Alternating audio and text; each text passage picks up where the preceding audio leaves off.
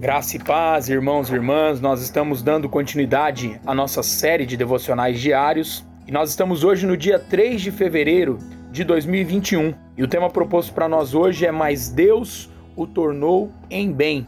E o texto base ele se encontra lá em Gênesis capítulo 50, versículo 20, que nos diz assim: Vós, na verdade, atentastes o mal contra mim, porém Deus o tornou em bem, para fazer como vedes agora, que se conservem muita gente em via.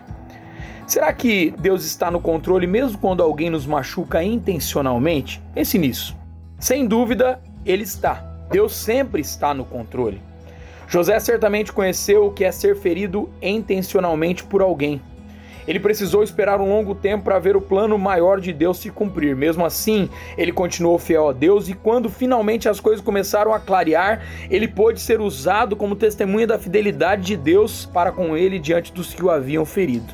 José entendeu que, ainda que seus irmãos o houvessem machucado intencionalmente, Deus tinha uma capacidade surpreendente de tomar aquela má intenção e transformar a situação de tal forma que seus propósitos fossem realizados. Que a nossa oração hoje seja ajuda no Senhor a compreendermos na nossa vida um propósito maior segundo a tua vontade. Dai-nos paciência e percepção de que tudo está dentro do teu controle, da tua vontade e do teu querer. Deus abençoe meu irmão, minha irmã, sua vida, sua casa e a sua família, em nome de Jesus.